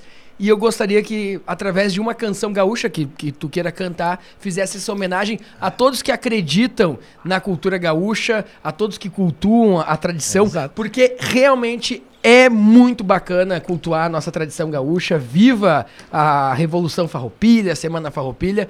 E posso pedir, da minha Claro, aquele, aquele, aquele menino que a, que a irmã pegou pela mão e levou cantar no coral não ia sair daqui hoje Exa sem cantar exatamente. uma gauchesca pra nós. Uma agora e depois uma depois mais no, no, no final também. Qual que a gente vai ouvir? Das roupas velhas Ai. do pai, queria que a mãe fizesse uma mala de garupa e uma bomba chai me desce. Hei de ter uma tabuada e algum livro queres ler. Hei de aprender fazer conta e algum bilhete escrever. Pra que a filha do seu Bento saiba que ela é meu bem querer. E se não for por escrito, eu não me animo a dizer. E se não for por escrito, eu não me animo a dizer. Quero gaita de oito baixo pra ver o ronco que sai. Botas feitio do alegrete. Esporas do Ibiro cai, lenço vermelho e guaiaca, compradas lá no Uruguai, pra que me digam quando eu passe Saiu igualzinho ao pai. Que categoria! Ah, falta um a, violão, a gaita, a, né? A, a, tu acabaste de fazer. Sabe, sabe por que, tu foi responsável? Sabe por que, que tu foste responsável agora, prefeito? Ah. Eu tenho certeza absoluta, meu pai estava me olhando no olho naquela câmera. Tu foste o responsável pelas lágrimas que estão caindo no olho dele ah. nessa hora. E eu vou filmar ele chorando e eu vou te mandar o vídeo. Eu juro pra ti. É, eu vou filmar legal, ele chorando legal, e vou te mandar o legal, vídeo. Que legal. Ô, Maranata, como é que tu consegue acordar 4 da manhã todos os dias, pedalar, correr, vai pra prefeitura? Nos conta um pouco dessa rotina. E vou que, de que... bicicleta pra prefeitura. Ah, é? Todo Olha dia aí. e volto pra casa de bicicleta o carro da prefeitura só uso nesse inteirinho, assim, para fazer alguma atividade, Sim. né? Ir em algum lugar na secretaria, voltar, né? Então eu saio de manhã, faço 18, dá 18, 19 quilômetros, eu faço uma volta na cidade e como é difícil sair só para pedalar, porque eu saio olhando, né? Aqui tem que mandar um cara vir arrumar o asfalto. Esse negócio não sei o que, sabe? Tu sai pilhado, Sim. olhando a rua, o valo, já aqui, se não arrumar isso aqui, amanhã vai estar. Tá, já vai no caminho anotando. Vou, ah, vou com a cabeça assim a mil, né? E aí volto, chego em casa, tomo um banho. O secretário deve pensar, o prefeito horas. chato, chega aqui já dá 5, 6 missões é, para cada um. É, porque eu fiquei, eu fiquei aqueles 60, aqueles 60 dias. Uhum. O que, que eu fazia? Eu levantava cedo, fazia essa ginástica toda, ia direto para a Secretaria de Obras, é, marcava sete horas com toda a equipe. Agradecer aqui a servidora Patrícia, é, o servidor Vinícius, o Getulinho, o é, Cotinha, Equipe que às 7 horas da manhã estava lá comigo. Que eu era secretário da saúde, secretário de, de, de infraestrutura, secretário uhum. de planejamento, secretário de tudo. Então eu chegava às 7 horas da manhã, despachava com a Secretaria de Infraestrutura, depois eu ia, ia para a Secretaria de Saúde, ficava até o meio-dia, por causa justamente dos desafios da saúde, de receber a saúde no caos que a gente recebeu. E aí, à tarde, eu ia para a prefeitura para despachar com todas as outras secretarias e a minha vice assumiu a secretaria de educação e a, secretaria de assistência social. E durante esses 60 dias, a gente entrou nesse ritmo. Então, o secretário, quando entrou, ele já entrou nesse ritmo também. O secretário Ivan, os parabéns para ele, está fazendo um belíssimo trabalho. Mas é isso também, seis e meia ele está lá. Então, é uma equipe que está trabalhando junto, né? É, focada em dar resultado para a comunidade. Então a cidade está bonita, está limpinha, está organizada. A gente está fazendo agora tapa-buraco. A gente ficou um tempo sem material, até porque a gente fez uma economia para comprar a usina de asfalto. Então a gente quer dar uma resposta com mais qualidade, Sim. num custo menor para a sociedade. Olha o que está fazendo em TAPS lá, o Está fazendo com a usina de asfalto é. de Camacuã. É verdade. Está oportunizando, inclusive, melhorias para a região. Eu vou poder fazer vender asfalto ou fazer permuta com Hernani, Eldorado do Sul, Barra do Ribeiro, prefeito Jair, nossos parceiros e prefeitos da, da, da, região Costa Doce ou aqui Porto Alegre. Então é um investimento importante que eu precisava fazer naquele momento. A sociedade também entende, porque a gente recebeu 417 quilômetros de estrada para arrumar. Só de estrada, de estrada do interior são 220 quilômetros de estrada principal. Então a cidade agora faz uma importante aquisição, que é a usina de asfalto, para a gente começar a resolver esses problemas. Né? Muito importante, realmente é um projeto que coloca muito desenvolvimento. Me chamou a atenção, eh, prefeito Maranata, você, como governador Eduardo Leite, é contra a reeleição, mas afinal você vai concorrer à reeleição em Guaíba ou não? Eu não gostaria de concorrer agora. Esse é, um, é uma discussão. É um dilema. É um, é um dilema porque, claro, a equipe vê as dificuldades de a gente conseguir cumprir né, dentro desse espaço por conta da pandemia, tudo que a gente precisa fazer. Mas eu sou contra a reeleição, a gente está debatendo isso internamente dentro do partido e a gente tem a liberdade, a capacidade de construir nomes que podem dar continuidade ao trabalho e que eu, a gente está fazendo. E eu, te dando uma opinião pessoal, eu não vejo problema nenhum em voltar atrás nessa situação de, de ah, não, que nem o governador sempre bate na tecla, eu não concorro, eu não concorro. Eu acho que se fez um bom trabalho e a população pediu para tu concorrer, não foi por uma vaidade pessoal, Se a população está pedindo, não tem problema nenhum ir de novo. Ah, não, não vou porque eu falei, vou cumprir minha palavra, aquela coisa do, do que a gente diz no minha família diz muito velho cabeçudo do interior, né? não, dei minha palavra e agora não, peraí, mas se a população está pedindo, não tem problema nenhum tu repensar, não, olha só, falei, mas a população pediu, vou de novo e ganhar de novo. Nem problema nenhum, dá para ir tranquilamente. É, isso é. É um desafio, mas tem o governo do estado, tem tanta coisa que a gente precisa contribuir com o partido também, né? Daqui a pouco o Romildo vira nosso governador. É que essa já não é né? uma decisão que pertence um só ao Maranata. tão né? importante, né? Ele representa um colegiado de, de pessoas, né? E isso, isso chama a atenção. Como é que é um mundo melhor que o Maranata vê quando cantava como criança? Eu acho que a gente, uh, primeiro, eu sou uma pessoa muito de fé e de família não, não tem bons é, nós se não tiver bons eus. Enquanto Sim. as pessoas continuarem olhando só para o seu umbigo, né? Eu agora inaugurei uma casa lá para cuidar de 250 crianças. O Aíba, infelizmente, é, tem dados bem preocupantes com relação à violência infantil. E, e aí tu vai para a internet e o cara tá reclamando, eu não quero saber de criança, eu quero saber do buraco na frente da minha casa e da lâmpada. Então, enquanto a gente continuar olhando só para o meu eu, pro meu, é a minha rua, é a minha casa, é eu, e, e, esquecer que tem, que tem a outra rua, tem a outra casa, tem outro bairro, tem o outro estado, tem os outros países. A gente precisa ter esse olhar do nós. Que e esse, pense mais coletivo. E esse, esse é um desafio dos grandes líderes, dos novos líderes, né? De chamar o nós para a responsabilidade, de cativar as pessoas, de utilizar as emoções, de trazer a importância de, de enfrentar os desafios através de um planejamento estratégico e, acima de tudo, lidar com o inesperado. A gente está vivendo. Olha, a, a pandemia nos ensinou muitas coisas, mas tem gente que não aprendeu nada ainda. Tem gente que continua achando que é melhor que os outros, que não olha no olho, que acha que, é, que, que tem mais, que, e, isso, e isso é muito ruim para o nosso país. A, a, a pandemia, ela, ela veio nos ensinar que a gente precisa um do outro, que a gente precisa andar de mãos dadas para vencer esse grande desafio. Ela não, ela não escolheu A ou B, né? Então, eu acho que o maior desafio é a gente pensar nesse nós. Não existe é, é engraçado o que eu vou dizer, né? Não existe bons nós se não tiver bons eus. Exato. Né? É bem isso. Nome da família, Maranata? Daquelas pessoas que estão sempre contigo?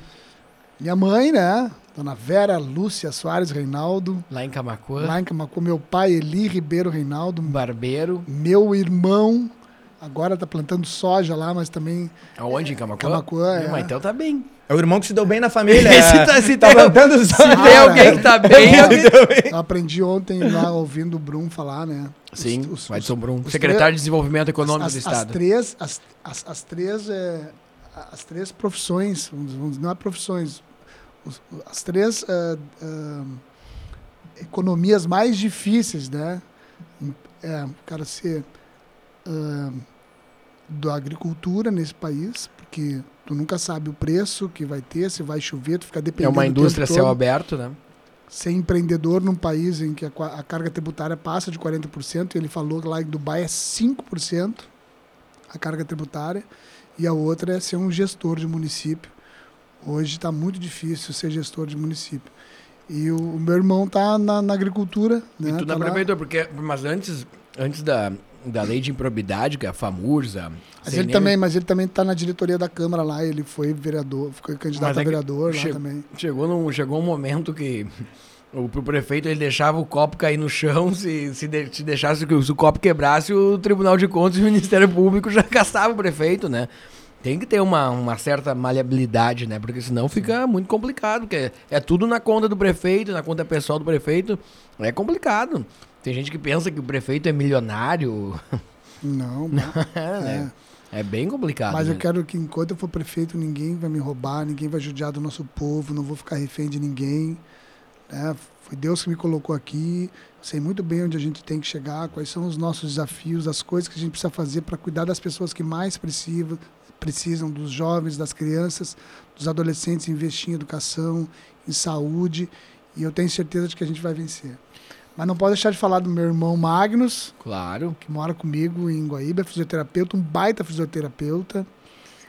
Eu, eu enchi meus olhos d'água porque eu recebi lá esses dias o seu Otélio, seu Otelmo da loja Drebs, ó, vem o seu Telmo. Otélio Drebs. Não, o Otélio é o, é o, é o pai, pai do conselho, mas o quem cuida da loja agora é o seu Telmo, né? Ah, o Telmo. É, vamos chamar ele vir aqui pra, Claro. patrocinar o programa, Não, por né? favor. Acho Claro. justo. É, Claro. acho justo. Ah, é, tô fazendo uma propaganda. Claro. Pode, não. pode chamar aí, arroba Marcelo, underline da mim, e WhatsApp, falar passa o sobre WhatsApp aí, né? Botar o meu WhatsApp aqui embaixo também, pode chamar e a gente vai conversar. Telmo? O Telmo, vê o Telmo, a gente- vai conversar olho no olho. Sucesso senhor, aqui, seu viu? Telmo. Sucesso. Vou dar o contato dele aqui. Claro, Tá? ainda mais esse programa passando lá na página da- do, do Maranata, na prefeitura, que todo mundo vai assistir.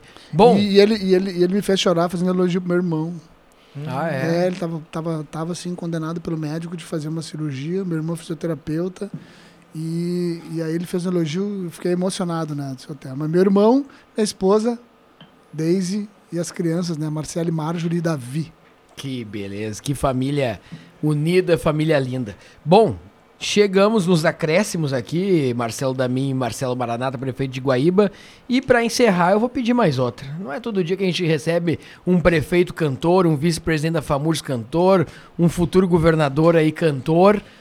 Deixo a sua escolha agora. Não sei se queres mais uma gauchesca ou, ou, ou algo num outro estilo pra gente encerrar esse programa com essa energia que tem o Maranata. Olha, vocês vão ouvir muito falar ainda dessa liderança que é o Marcelo Maranata, prefeito de Ele Guaíba. né? puxou uma voz ali no refrão ali. Não, é nem- não, que ele foi contido, é? foi contido. Não, se assim ele tá contido. Foi envergonhado. Tu Tá envergonhado. Tava envergonhado.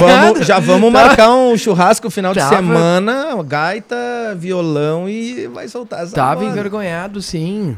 Qual que a gente vai Tava agora? envergonhado mesmo. E os- Qual- acho que tu abriu um, tem um três, livrinho. Tem três. Ah, esse aqui é meu livro do Prometa, são as metas, Ah, né? que bacana, não As tinha nossas visto. metas são, são 53 metas, né? 52 é que tem uma que desdobra em A e B na educação, Uhum. que é o a gente fazer lá o segundo turno e in- incentivar as crianças ah, na- nas escolas. E, e bem bacana estar disponível no site da prefeitura.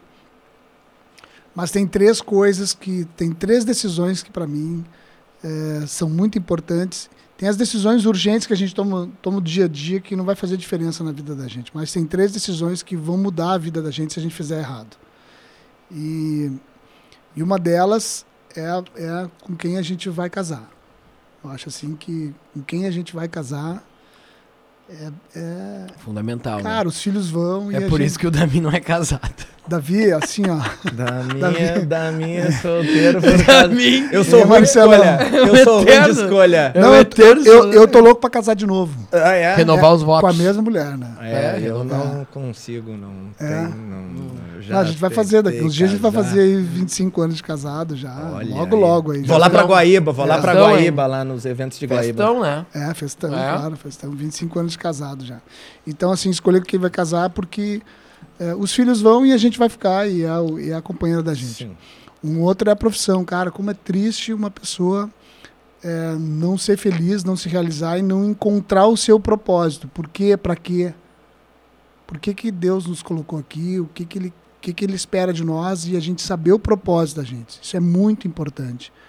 E o outro é a gente onde a gente vai querer passar a eternidade, né, cara? Porque a vida não é só isso aqui, vamos combinar, Sim. né? Tu acredita no que depois da vida? eu acredito que eu acredito que está na Bíblia, né? Que a gente a gente descansa, a morte é um sono e a gente aguarda a volta de Jesus e a partir da volta de Jesus a gente então eh, passa por esse esse momento de despertar e é onde a gente a partir das nossas atividades, tudo que a gente produziu aqui, a gente vai ter uma vida eterna. É isso que eu acredito. É que a gente vai ter esse momento, vai passar um filme, acredito bem num filme, sabe? No cinema. É, te convido para um filme. Uhum, uma aí tu- sessão. Vamos ver tua vida aqui é, agora. e aí tu senta Vamos ali, tu bota na cadeira e passa o filme. E aí passou o filme, aí, aí tu abre o olho assim e o cinema tava lotado, né? E aí quem tava assistindo o filme tem só dois comportamentos. As pessoas vêm assim, bah, eu quero te dar um abraço, Voltaire, cara, teu filme me emocionou, não sabia, não tinha noção de que, como tu era querido, cuidava da tua esposa, cuidava da tua família, tu era um cara amado, tu não lograva ninguém, cara, tu cuidava das pessoas, fazia um trabalho social fantástico ninguém sabia. O que tu era em casa, o que tu era na igreja, o que tu era lá no, na, na política, no- na rádio, no teu trabalho, tu é o mesmo, cara, tu é um cara fantástico, me apaixonei por ti, cara. Ou então os caras vão chegar e vão dizer, bah, cara, Tu vai olhar para trás e a sala de cinema esvaziou, foi todo mundo embora, ficou sozinho lá, que ninguém veio nem te abraçar. Que vergonha. O cara era um jeito, dizia que era um jeito, se ele pudesse passar os outros para trás, ele passava.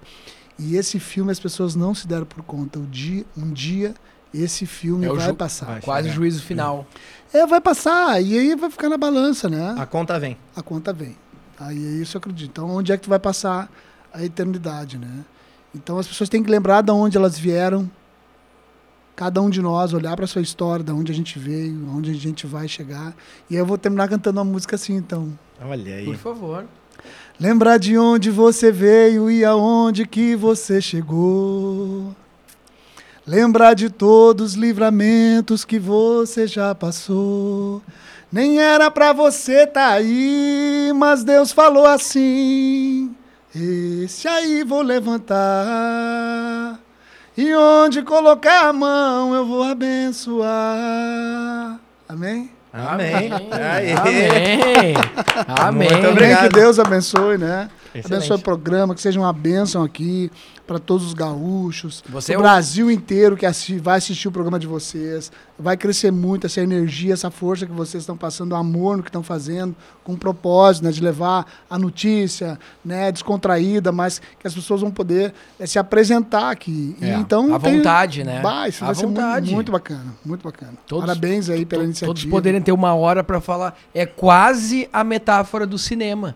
Quem, quantas vezes a gente para uma hora dentro do nosso dia pra poder contar a nossa história, refletir da onde a gente veio, saber aonde a gente tá e projetar pra onde a gente vai, Isso aí. Né? Então, É isso aí. então é o cinema a gente deixa pro final, mas o podcast a gente roda em vida ainda, né, Pra você poder colocar.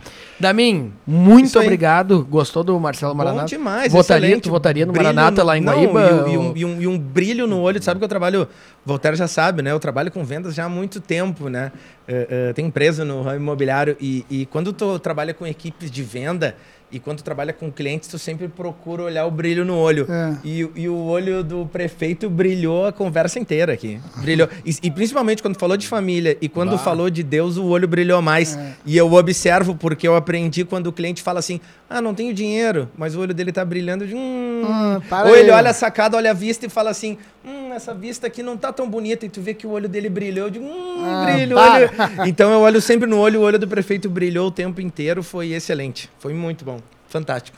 O Maranata, na campanha, foram pouquíssimos votos, né? Uma rua. 212, né? Eu preparei a família. Deus? eu, Deus? eu, é é, foi? eu, eu juntei. Nos conta ali como é que foi o dia. Bem coisa de Deus. Tá, Assim, mas as pesquisas mostravam esse empate técnico. Muito difícil. eh, Tem que agradecer a toda a equipe, assim, o olhar, né? De a gente poder saber que tinha um empate técnico, que a gente precisa most- mo- precisava, inclusive, mostrar isso para a comunidade. Que a comunidade Tava, pudesse... sempre, tava sempre É, empatadas as quem pesquisas, é que- imagina. E aí tinha, nós tínhamos Não, a vários taco, candidatos, 200 né? votos. Tinha vários candidatos e as pessoas precisam saber quem é que tinha a Chance chance, de a derrotar- chance de derrotar. Então a Aham. gente foi teve, teve ali um- uma decisão difícil, né, de, se colocar na condição de apresentar uma pesquisa que a gente tinha e que nós não estávamos em primeiro lugar, mas que demonstrava através da pesquisa que a gente era Podia o único virar. que tinha chance de virar. E, aí o atual aquilo- prefeito com a máquina na mão ainda, né? com a máquina na mão, a força tremenda, muito recurso, trabalhando muito, né? Então a gente demonstrou isso. Mas eu preparei a família para perder, né? Eu já tinha perdido duas. Eu chamei a melhor, se der tudo errado, se der tudo certo, nós vamos perder. né? Porque, Exato. porque eu não ia frustrar minha família novamente, né? Eu disse, olha, E vamos- quando ganhou, nós vamos sair para um, um desafio, não Sim. vai ser fácil, a gente já enfrentou duas vezes. Se der tudo certo, o pai vai perder. Então, o que está certo é que o pai vai perder, tá? Não vamos nos frustrar com isso, porque isso é muito frustrante para a família. O, o próprio fato de eu ter muita dificuldade em dizer se ia ou não ia, era, era para mim era angústia de fazer meus filhos e a minha família passar por tudo aquilo claro, de novo, né? Claro, porque uma derrota, uma derrota é. É. difícil, né? É complexa, né? É, aí o filho vai pro colégio, o pai que perdeu, sabe? é. É, um, é, um, é uma luta tremenda. Mas eu não ir também era uma coisa difícil, porque eu ia fazer uma marca nos meus filhos. A minha filha está fazendo vestibular para medicina, é super difícil, né? sim. Aí ela fazer uma vez, duas vezes, três vezes, Claro. quatro vezes. Daqui um pouco ela dizia assim: ah, desisti disso aqui. Meu pai também desistiu. é o legado. É o Entendeu? legado, é o exemplo. mais do que eu eu naquele momento que eu já não estava mais com toda a vontade que nem eu estava nas outras duas que eu perdi, de todas as que eu menos tinha vontade era essa, já estava muito difícil para mim carregar esse fardo. Eu sabia que se eu desistisse, eu ia estar tá deixando uma marca dos meus filhos que eles podiam, em algum momento, depois de tentar uma, duas, três, ou quem sabe até quatro vezes, ah, o pai também desistiu, eu também posso existir. E agora então... ganha duas e passa por média, prefeito. ganha duas, dá um empate. Amém, amém. É isso aí. O podcast Eu Conheço recebeu hoje o prefeito de Guaíba, quinta maior economia aqui do estado do Rio Grande do Sul, vice-presidente da Federação das Associações de Municípios do Rio Grande do Sul. Ele que veio de Camaquã, mas que tem todo o seu amor pelo município que hoje governa. O prefeito de Guaíba, Marcelo Maranata, olha, contou a sua vida aqui de uma maneira que tem que organizar, tem que olhar com a família. Eu quero que esse seja o programa da família quando estiver no ar, viu? Porque não são todos os programas que a gente tem, né, justamente a oportunidade de contar de maneira cronológica, com início, meio e, e fim, toda a trajetória e, relembrar. Gostou da mim? Excelente, excelente. Esse, esse programa, outro dia eu estava fazendo um, um exame de consciência lá na, no meu eu no meu eu comigo mesmo. E, e, o mais importante, esse programa ele tem trazido ótimas pessoas para que, que, que a gente vem conhecendo, né? E não digo só conhecer, porque a figura pública a gente já conhece, né? Mas tu olhar no olho, tu ver o olho brilhar, tu ver a pessoa contar uma história, tu saber de onde é que veio, tu saber o passo a passo, isso é excelente, né? Tu traz pessoas para perto e tu conhecer pessoas legais é sempre muito bom. Então foi um prazer enorme estar tá aí contigo hoje, prefeito. E eu tenho certeza que muitas empresas de Guaíba vão querer estar no lançamento desse programa. Pelo nosso cronograma, esse programa deve entrar daqui umas duas, duas semanas, semanas, né? Ah, então dá tempo de a gente organizar. Quem sabe não botamos num telão lá em Guaíba Opa! com a prefeitura. Ah, Quem sabe não colocamos acho. uma espécie de, de, de, cinema e vamos a contar a organiza um evento né? lá na Quem prefeitura. Quem sabe não organizamos um evento lá na prefeitura, olha né? É, mostrar exato. como foi. Porque não, não, não é sempre realmente que, que a gente tem essa oportunidade.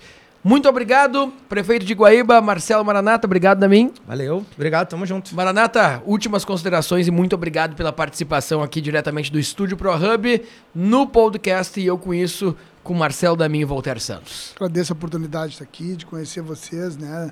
Muito bom, né? O Marcelão, sorriso também, fantástico, né? Ah, doutora Thaís, doutora que, ener que energia, né? que energia. Que Deus abençoe muito vocês, assim, pedir que Deus é, nos dê sabedoria. É muito difícil é, a gente ser prefeito justamente nesse momento. Aqui tem muitas pessoas que dependem da nossa decisão no dia a dia. Nossa, minha e de todos os prefeitos, em nome da FAMURS, ontem a gente estava lá na, na Anvat, né? Nos 60 anos da Anvat. Mais né? de 40 prefeitos estavam lá, né? Mais, é, então é uma comunidade inteira hoje que fica olhando para essa liderança que é o prefeito e espera uma resposta que justamente possa melhorar a vida das pessoas. Metade das pessoas é contra, o tempo, contra tudo o tempo todo. Robert é, Kennedy dizia isso. Metade de todo mundo é contra tudo o tempo todo. Então a gente como gestor não pode ficar olhando né, exatamente o que A ou, ou B está falando. A gente tem que ter foco, tem que saber o que pode fazer. O cobertor é curto, a gente precisa tomar as decisões então, que Deus abençoe todos os prefeitos do Rio Grande do Sul, abençoe os nossos gestores para que eles possam fazer o melhor para as pessoas que mais precisam, que não permitam que exista desvio dentro das prefeituras e que a gente possa fazer com que o recurso público chegue exatamente naqueles que têm necessidades e não, nós não temos o direito de errar.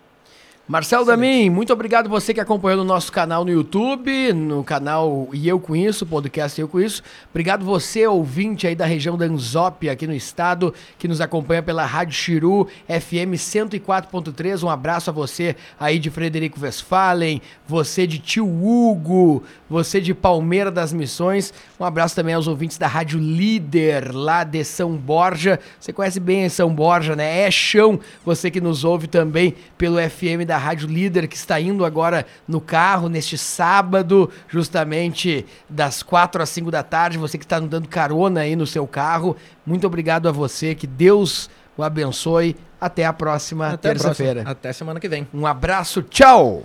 Tchau.